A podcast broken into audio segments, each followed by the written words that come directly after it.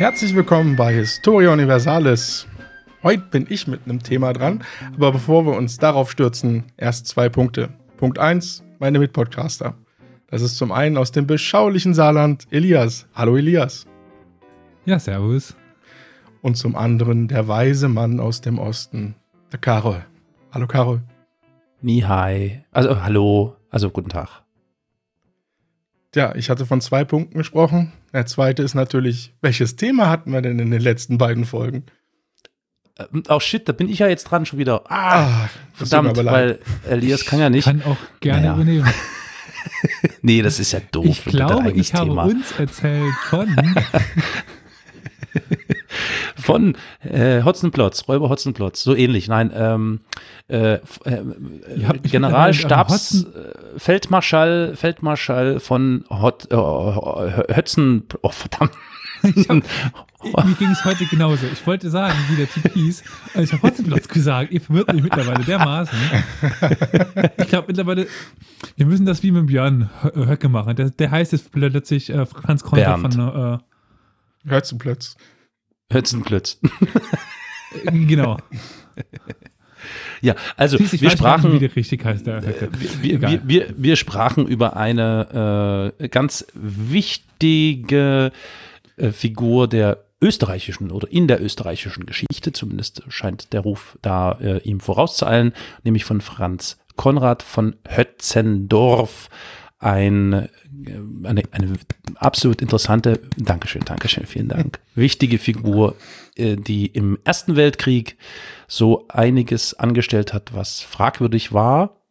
Und äh, das war äh, Teil 2. Es gibt natürlich noch einen Teil 1 und die äh, sind beide sehr empfehlenswert. Tja, haben wir den Punkt auch abgehakt. Ja. Aber zu welchem Thema kommen wir denn heute? Sollen wir jetzt raten? Ähm, ja, raten sollt ihr, aber Moment, ich gebe euch noch einen wichtigen Hinweis. Ich werde die Folge wahrscheinlich Aufstand der Izener nennen. Weiß einer von euch, worauf ich dann auf wenig hinaus will? Hat das was mit der Deutschen. Bahn zu tun? der, der ICEA. Also du hattest ja schon geteasert, dass wir wieder in der Antike sind. Ende der letzten Folge. Richtig. So, wie, wie heißen die nochmal? I10er? I10er. Aber jetzt nicht googeln. Nein, nein, nein, meine Hände äh, sind in, der, in der Luft. Ich tippe nicht. ich überlege nur. Also, das klingt für mich schon eher in Richtung Ägypten wieder. Okay. Liege ich denn damit warm oder kalt? Ähm, sehr kalt. Verdammt. okay, ähm, ja, nee. ist ja auch nicht so wichtig. Ich komme ja nachher da drauf, aber äh, so zeitlich einordnen sind wir in der Mitte des ersten Jahrhunderts. Ne? Vor oder nach Christus? Nach Christus. Gibt es noch eine andere Zeitrechnung? Naja, vor oder nach. Ach so, ja, ja, okay, gut. Wir rechnen immer vorwärts. Immer. immer. Na, ja, wenn nee, du in der Antike bist, kannst du dir nie sicher ja, sein, ob es das erste Jahrhundert vor Christus oder das erste Jahrhundert nach Christus ist. Okay, okay, okay. Wie Aber das, das mit den Römern, äh, mit, der, mit, mit, der Münze, wo dann drauf steht 75 vor, vor Christus. Hm. Okay. Okay. zirp, zirp, zirp. Ich werde es einspielen. Danke. Äh, naja, Kaiser Claudius, ein sehr netter Mann. Vor allem. Oh ja, das war doch der mit dem Pferd, oder? Oder, oder war es Claudius? Nein, nein, nein, sorry, das war wer anderes. Dann muss jemand anders gewesen sein. Auch so ein äh, Kaiser mit C. Aber der konnte seiner Frau keine, keine Wünsche abschlagen. Ne? Der Frau Agrippina. Ja, wer kann das schon? Wer kann das schon? Wisst ihr, worauf ich anspiele? Nein? Okay. Schon wieder zirpen, verdammt. Nein, äh, Agrippina. Ich meinte äh, äh Cal Caligula. Caligula hat sein Pferd zum Senator ernannt. Genau, stimmt. Na, der Claudius hat halt Köln halt zur Kolonia erhoben, damals, wegen seiner Frau Agrippina. Aber darauf will ich gar nicht hinaus, um Köln soll es nicht gehen, sondern Kaiser Claudius, der vierte römische Kaiser, hatte sich in den Kopf gesetzt, die Insel Britannia zu erobern. Weil gibt es ja immerhin gut Rohstoffe wie Weizen, Holz und Erze. Hat man oh. halt so braucht bei Age of Empires, ne? Und ganz viele Holzköpfe. ja. Zirp, zirp. Zirp, zirp, zirp. Ich hab's auch nicht verstanden, muss ich gestehen. Na, Brexit. Ja, so, ich habe die ah, Briten okay. als Inselaffen bezeichnet in dem Sinne. Sind wir so nett zu denen? Jo. Ja, im Frühjahr des Jahres 43 nach Christus fielen dann die Römer auf der Insel Britannia ein. Aber, aber, aber, aber, Ja? aber, aber war da nicht schon Cäsar? Caesar war auch kurz da, aber das war ähnlich wie über den Rhein schippern, kurz Präsenz zeigen und dann wieder wegfahren. Also erobert hat der nix auf der Insel. Das ist richtig. Er war zwar kurz drüben, aber nix erobert. Aber was ist mit Asterix und Obelix? Haben die die rausgeschmissen? Ja, die hatten doch hier mit dem Tee und so, ne? Wissen wir doch. Ja. Naja, die Römer dachten, sie hätten die Insel dann auch im Handumdrehen erobert, aber seltsamerweise waren die Kelten nicht davon so angetan, dass ihre Insel jetzt erobert wird. Ja, aber eigentlich hätte ich ja jetzt keltische Stämme sagen müssen, nicht? Ja, Weil- Moment, wie, was Kelten, was, was, hä? Ja, die Wie Kelten, waren zu, Kelten? zu dem Zeitpunkt äh, auf der Insel Britannia ansässig. Ah. Die Angelsachsen kamen ja später dann rüber mit dem Schiff, Gut. als dann Zu wissen. die Sachsen kommen und den Angeln und den, Angel, den Leuten das Angeln bei, beibringen und so. hm? Ja, ja, ja, ja. Aber deswegen wollte ich ja auch gerade nochmal sagen, Kelten, das ist ja auch nur ein Überbegriff, das waren ja verschiedene Stämme, die einfach für die Römer unter den Begriff Kelten fielen. Die, die Briten, die Pikten, die Waliser, Con, irgendwas mit Cornwall noch. Mehr fällt mir auch nicht ein. Icene, Icena, da Trinovaten. dachte ich schon sowas. äh, Da war, das, da war das geheime Wort, das Codewort. das Codewort, genau. Deswegen sehr kalt, ist wohl doch eher mehr nördlich und mehr Regen. In vielerlei Hinsicht sehr kalt. Spulen wir nochmal zurück, gehen wir nochmal auf, auf, auf Anfang. Ich will mit, mit Wissen äh, glänzen. Ägypten war ich echt falsch. Ja, gut. Ja, klingt aber nicht wirklich wie aus. Das ist richtig. Na. Zehner ist jetzt mal ein Name, hätte man auch woanders verorten können. Das stimmt. Ja. Ja. die ersten Schlachten gewannen die Römer noch relativ leicht, da sie meist nur so zusammengewürfelte Truppen gegenüberstanden. Und die waren jetzt auch nicht wirklich bewaffnet oder organisiert. Ja, für die Römer dann halt leichtes Spiel. Aber je länger es dauerte, umso größer wurde der Widerstand, weil es halt von allen Seiten kam und die Römer kamen nicht wirklich vorwärts. Auch 13 Jahre später hatten sie die Insel nicht wirklich eingenommen. Während die Stämme im westlichen Teil immer noch Widerstand leisteten, kooperierten allerdings die Stämme im Osten, also Südosten, mit den Römern. Mit kooperieren war unterwerfen gemeint, und so blieb meist der König des Stammes zwar König, aber nur zum Gnaden der Römer, also ein Vasallenkönig. Die mussten Tribut zahlen, und die Römer sahen es natürlich auch gerne, wenn die unterworfenen Stämme so langsam die römische Lebensweise annahmen. Ja, und zudem konnten die Römer ja eigentlich gefühlt dann jetzt auch tun und lassen, was sie wollten in dem Bereich. Und beim Beispiel der Trinovanten, den haben sie einfach ein Stück Land weggenommen, da wo sie auch mal ihre Legion stationiert hatten und haben dann eine Colonia Camulodunum gegründet. Das ist das heutige Colchester. Ja, so eine Colonia, das war meistens eine Stadt aus Veteranen, weil wenn die Legionäre nach ihrer Dienstzeit in Rente gingen, dann konnten sie sich irgendwo gut niederlassen, wurden auch bezahlt, Klar. hatten dann Ja. ja Ein gutes- Lenz gemacht. gute Rente. Hm. Obwohl nach 20 Jahren ne, an der Front, Hm. wer Hm. das überlebt hat, der hat es auch verdient. Ja, das stimmt. Ja, zusätzlich bauten die Römer in Camulodunum dann jetzt auch noch einen Tempel für den Kaiserkult. Und dieser Tempel äh, vergöttlichte diesen Kaiser Claudius. Nicht nur die Trinovanten konnten mit so einem Kaiserkult eigentlich gar nichts anfangen. Und die mussten jetzt auch noch für diesen Tempel zahlen, dass der ja, erhalten blieb. Allerdings, die Römer unterstützten die Stämme auch mit Geld, damit sie halt ihre Lebensweise anpassten und halt immer mehr römisch wurden. Und Claudius hat halt den Stämmen äh, für dieses Vorhaben Geld gegeben. Aber kommen wir jetzt zu den Izenern. Deren Stamm lag genau wie die Trinovaten nordöstlich von London im heutigen East Anglia. Die Izener waren so im Bereich Norwich und die Trinovanten, wie erwähnt, im Bereich Colchester. Prasutagus, der König der Izener, starb im Jahre 60 nach Christus. Und er war halt einer dieser Vasallenkönige. Aber er hatte in seinem Testament hinterlassen, dass die eine Hälfte seines Landes seine zwei Töchter bekommen. Mhm. Und die andere Hälfte sollte dann an den römischen Kaiser gehen. Zu diesem Zeitpunkt Kaiser Nero. Mhm. Er hoffte mit diesem Schritt, dass die Lebensweise der Ezener erhalten werden konnte. Und auch seine Frau wurde von den Ezenern selbst äh, als neue Königin anerkannt. Und äh, ihr Name ist Boudica. Sagt euch das ich was? sag mir was, ja. Ja, ja. Oh, verdammt. Nö, nö, nö. Doch, ich habe das schon mal irgendwo gehört, aber. Hm. Ich kann nicht mehr, also es klingelt, aber warum? Keine Ahnung. Dazu kommen wir dann jetzt. Weil die Römer dachten gar nicht daran, das Testament von Prasutagus irgendwie anzuerkennen, weil immerhin, das ist jetzt ihr Land. Ne? Ihnen gehörte das ganze Land und eine weibliche Königin von einem unterworfenen Stamm, da kommt ja mal gar nicht in Ah, Frage. Klar, logisch. Ja, und als Boudica dann versuchte, auf ihr Recht zu pochen, taten die Römer etwas ziemlich Unübliches. Und zwar ließen sie ziemliche Härte walten. Was man eigentlich, äh, also wirklich nur gegenüber Gegnern tat, äh, die sehr, widerst äh, sehr, sehr großen Widerstand, ja, jetzt komme ich nicht drauf, Leisteten. leisteten. Dankeschön. Ja, der Geschichtsschreiber Tacitus hat nämlich nachher diese Härte sogar verurteilt. Das ist nämlich einer der Geschichtsschreiber, die wir als Quellen haben. Ja, sie ließen nämlich Boudica äh, vor, äh, vor ihrem Volk auspeitschen und haben dann ihre beiden Töchter vergewaltigt. Zudem haben Zenturionen das Land verwüstet und Sklaven der Römer haben den königlichen Palast zerstört. Oh.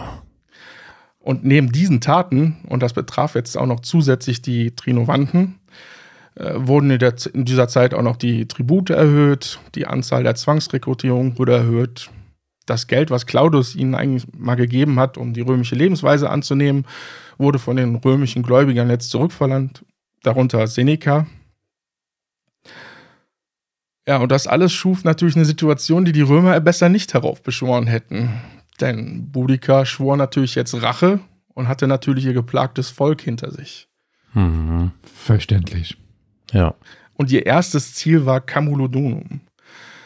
Und deswegen zog sie mit ihrer Armee Richtung Süden. Und auf dem Weg schlossen sich immer mehr Männer an, darunter auch die Trinovan äh, Trinovanten, die inzwischen natürlich auch von den Römern ziemlich genug hatten. Und so wuchs Boudicas Armee, die unaufhaltsam auf Camulodunum zog. Camulodunum war außerdem schutzlos ausgeliefert, weil Gaius Suetonus Paulinus, der äh, Statthalter Britanniens, gerade mit so einem kleinen Feldzug in Wales war. Und da gibt es so eine kleine Insel im Norden. Und da waren die Druiden von Mona. Und die wollte er niederschlagen, weil die für, gerade für die Rebellionen im Bereich Wales wohl zuständig waren. Also war Camulodunum komplett äh, ja, schutzlos.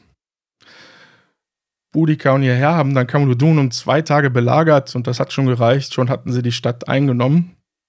Und sie haben die Stadt dann wirklich dem Erdboden gleich gemacht.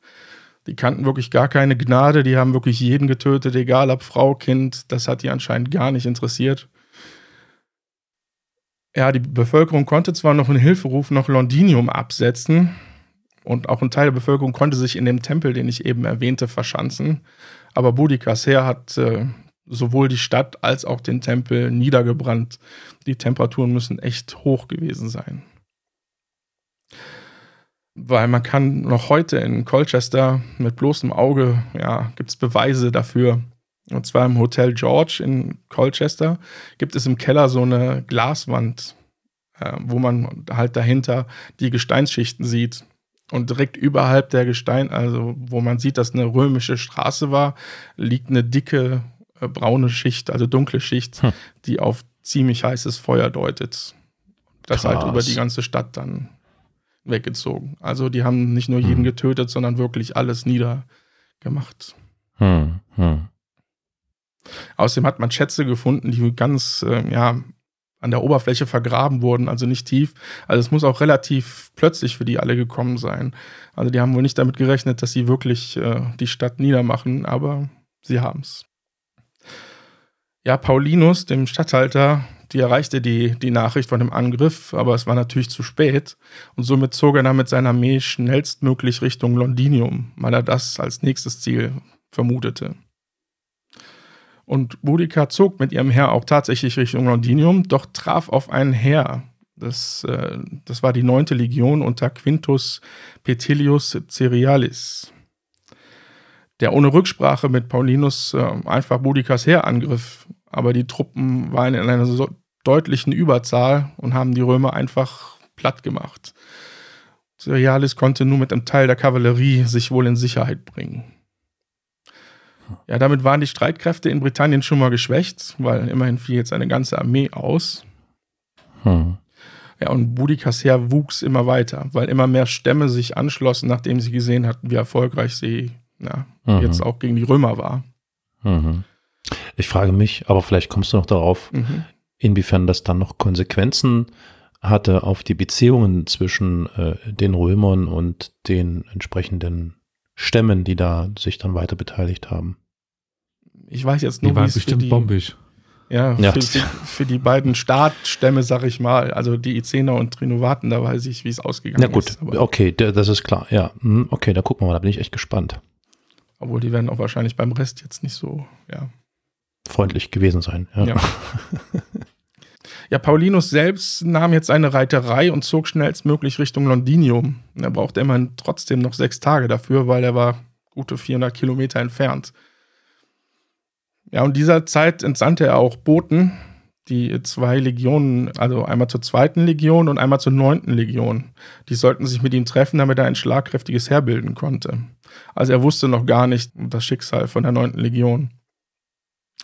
Zudem hatte der Kommandant der zweiten Legion nicht auf seine Befehle reagiert, also hat ist nicht ausgezogen. Und somit äh, bestand Paulinus Heer dann nur noch aus der 14. Legion und Teilen der 20. Legion. Und ihm war klar, dass er zu wenig Mann hatte und Londinium selbst war relativ äh, unbefestigt. Und somit entschied er sich, Londinium seinem Schicksal zu überlassen. Ja. Und Boudicas Armee machte Londinium genau wie Camulodonum dann dem Erdboden gleich, brannte auch alles nieder, Einwohner getötet. Aber seltsam war, dass Boudica hier das Heer von ähm, Paulinus nicht angegriffen hat, weil sie war ja in einer großen Überzahl und hätte eigentlich ja jetzt einfach mal angreifen können. Ja, aber sie hat es nicht getan. Hm, warum wohl? Ähm, also in den, in den Quellen steht, dass sie etwa 230.000 Mann gehabt haben soll und die Puh. Paulinus nur 15.000. Aber das ist wie immer ne, die Zahlen. Hm. Hm. Aber was auf jeden Fall äh, unbestritten ist, dass sie deutlich in der Überzahl war gegenüber hm. den Römern. Hm. Man stelle sich mal vor, ein stehendes Heer von 250.000 Mann zu ernähren. Jo. Das ist schon schwierig. ich meine, wie viele Leute haben an einer Front in den Weltkriegen kämpfen können?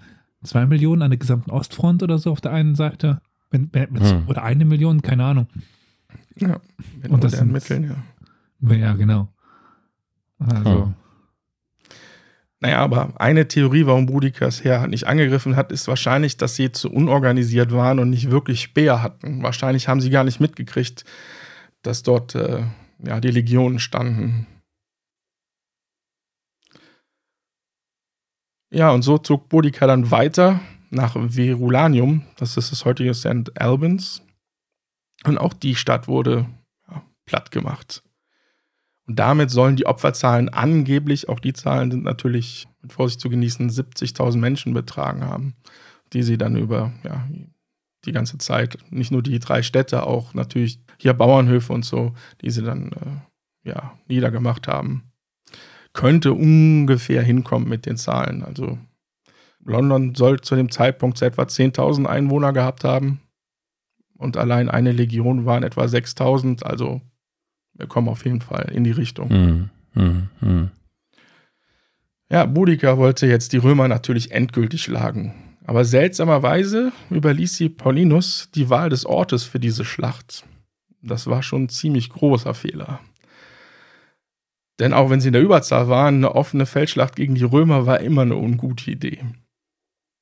Die Römer waren halt für solche Schlachten einfach gemacht, gut gedrillt, gut bewaffnet, gut organisiert. Und dagegen stand halt diese zusammengewürfelte äh, Truppe von Boudica, die zwar viele Mann hatte, aber von der Bewaffnung her auch äh, schon unterlegen war. Ich habe mir jetzt, Entschuldigung, ja? ich habe mir jetzt gerade währenddessen versucht mal äh, irgendwie Bilder anzeigen zu lassen im Internet von der Boudica. Und ist ja krass, wie die rothaarig und, äh, und ähm, ähm, ja, wütend und zornig immer blickt. Das ist, also die scheint ja wirklich ähm, massiv äh, ja, äh, eine, eine, eine Identität, Identität, in, oh, Schnitt, eine Identitätsfigur gewesen Kein zu Schnitt. sein. Doch, wohl. also schon abgefahren. Diese Bilder sind schon abgefahren, ja, von Ja, der Dame. Ich meine, das ist aber alles Propaganda, wenn ich das Ich, jetzt ich so. sage ja, klar, logisch, Ja. logisch. Also das ist mir schon klar, aber interessant, wie die Propaganda sich halt da. Ja, mhm, okay, gut, weiter geht's. Ja, Paulinus hat dann einen Ort zwischen zwei Waldstücken gewählt. Somit konnten seine Legionen schon mal nicht flankiert werden, was schon mal gut für ihn war. Und zudem stand er auf einer Anhöhe, was bei Schlachten ja auch immer von Vorteil ist. Aber trotzdem fragt man sich aus heutiger Sicht, warum er diese Schlacht überhaupt angenommen hat. Ich meine, er hätte ja noch ein paar Tage warten können, weil vom Festland waren auch schon Truppen unterwegs. Oder er hätte auch mit Guerillataktik äh, Boudicca sehr immer wieder angreifen können. Aber er hat tatsächlich sich zu einer, so einer Schlacht gestellt. Dazu gibt es auch wieder ein paar Theorien. Eine ist, dass er ja, Nahrungsnachschubprobleme hatte, weil die auch alles verwüstet hatten und Boudicca's Armee immer wieder ihn herausforderte.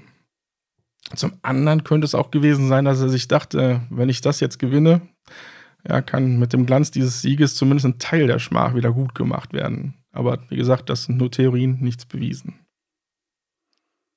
Ja, so kam es dann zur alles entscheidenden Schlacht und Paulinus gewinnt natürlich und hat dabei auch noch kaum Verluste. Laut Tacitus waren es bei Boudica etwa 80.000 Mann und auf Seiten der Römer angeblich nur 400. Man erinnere sich an unsere Folge zu den Alemannen, wo eine ähnliche Schlacht be- beschrieben wird, wo die, wo angeblich auch die Alemannen alles verloren hätten und die Römer irgendwie 40. Also das ist irgendwie so ein bekanntes Stilmittel scheinbar. Mhm. ja, den eigenen glorreichen Sieg herausstellen. ja, Klar, ja, wir ja. haben nur die paar Mann haben wir nur verloren. Das ja. schon klar.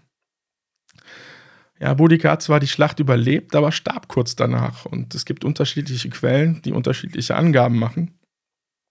Die eine Quelle sagt, sie habe Selbstmord begangen. Eine andere sagt, sie ist an einer Krankheit gestorben. Aber so eine starke Persönlichkeit wie Boudica, ob die wirklich Suizid begangen hat, mag zu bezweifeln sein. Hm, Ja. Stimmt. Hm. Die beiden Legionen, die an der entscheidenden Schlacht beteiligt waren, erhielt- erhielten dann Ehrentitel.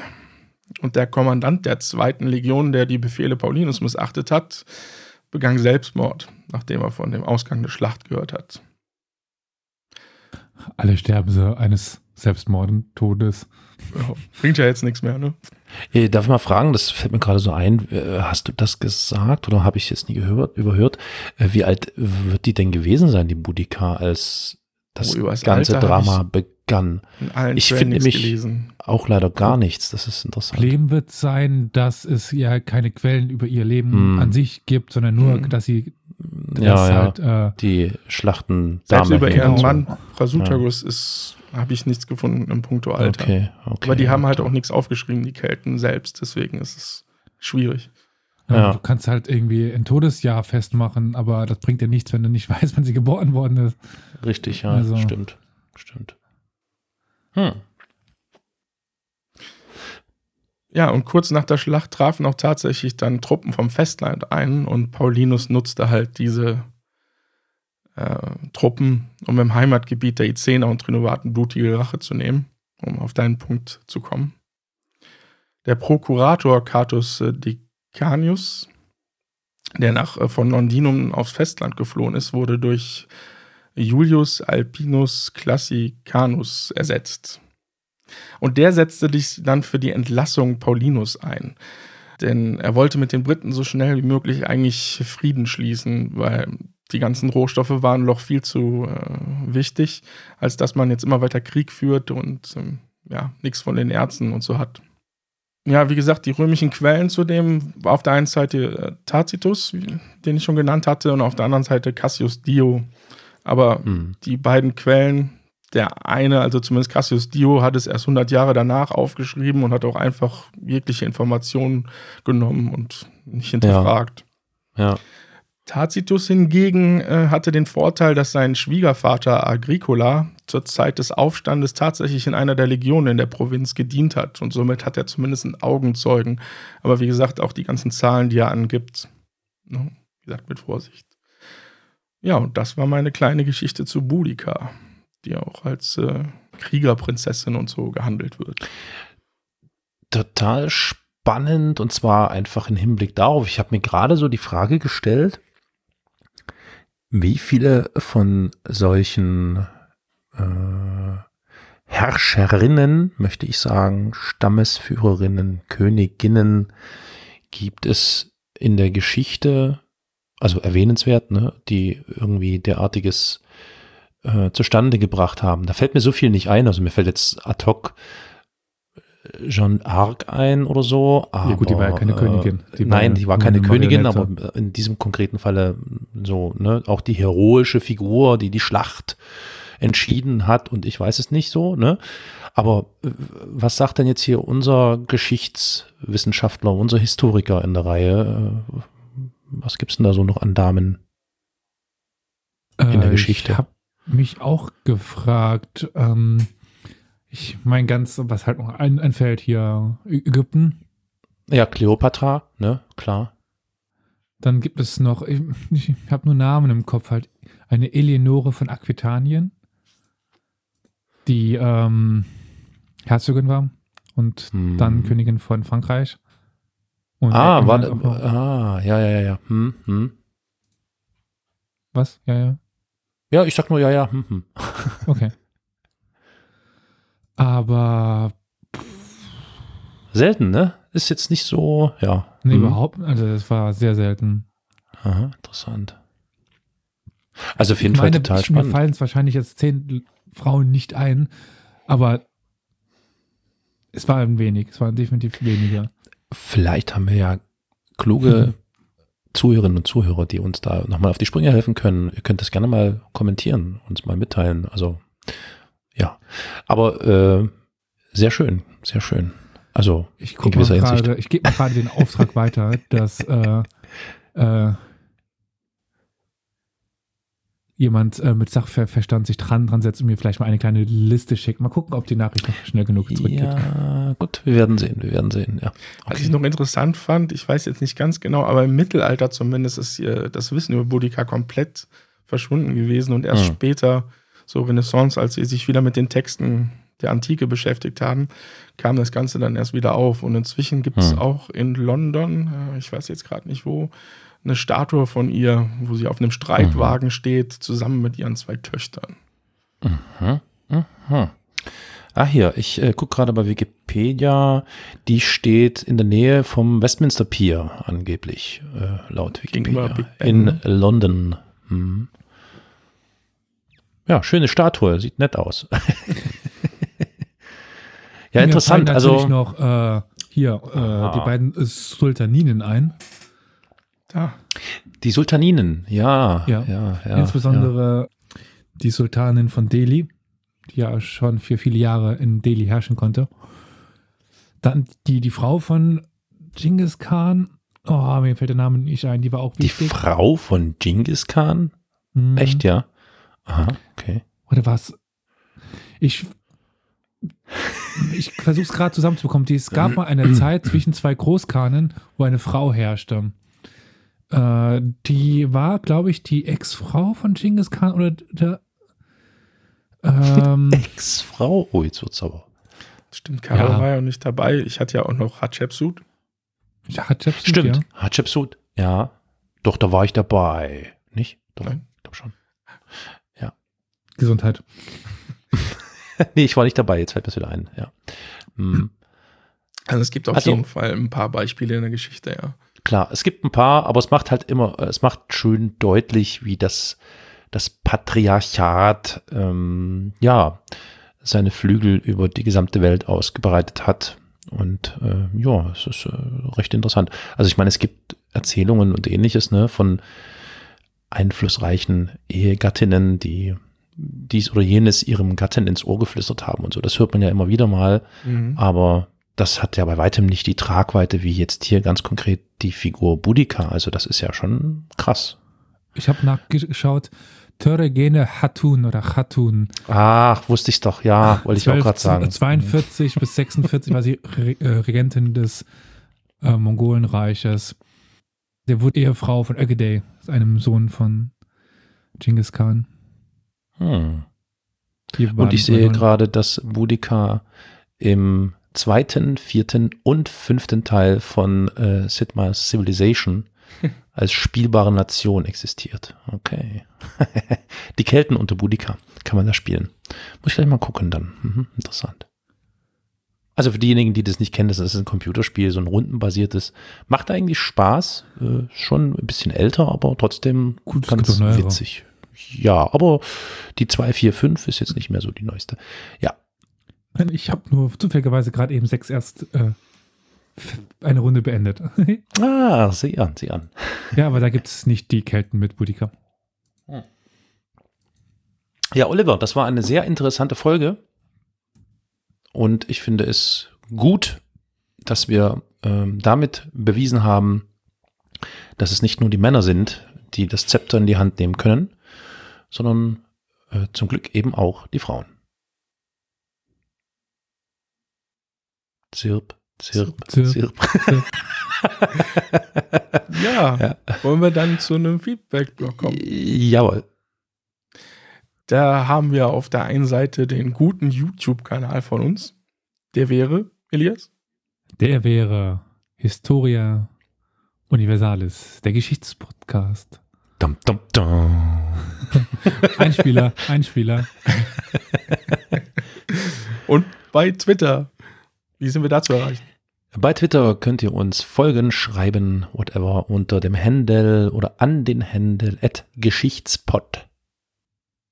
Dann gibt es noch Facebook und der Facebook-Verantwortliche Oliver wird uns sagen, wie wir auf Facebook erreichbar sind. Dort ist es das Handle Geschichtspodcast, beziehungsweise unser Name Historia Universalis. Welch Wunder. Und es gibt natürlich noch die Möglichkeit, uns eine E-Mail zu schicken. An welche E-Mail-Adresse nochmal? Podcast at historia-universalis.fm. FM.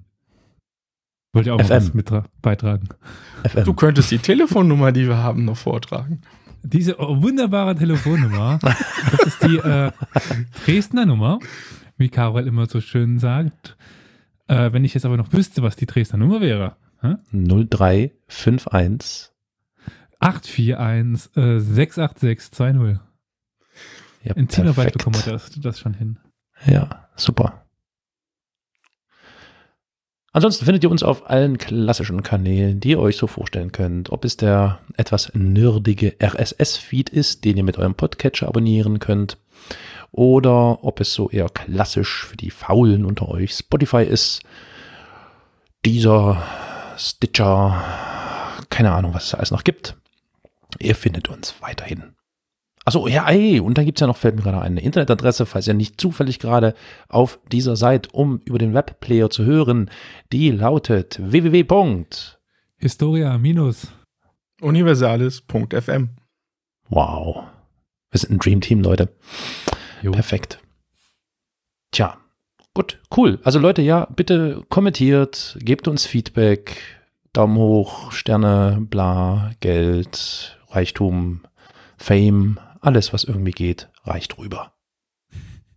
So, und jetzt können wir aber tatsächlich schon sagen, ach nee, warte, jetzt muss man überlegen. Äh, ja, ich denke, ihr hattet wahrscheinlich schöne Weihnachten. Ja. Das kommt nach Weihnachten, ne? Ich glaube schon. Ja. Ja. ja. ich denke, ihr hattet sicher schöne Weihnachten und werdet hoffentlich, das ist mein Wunsch an euch, einen guten Start ins neue Jahr haben. Happy New Year und so. Wir hören uns dann in 2020 wieder. Ich wünsche dir gleichfalls einen guten Rutsch.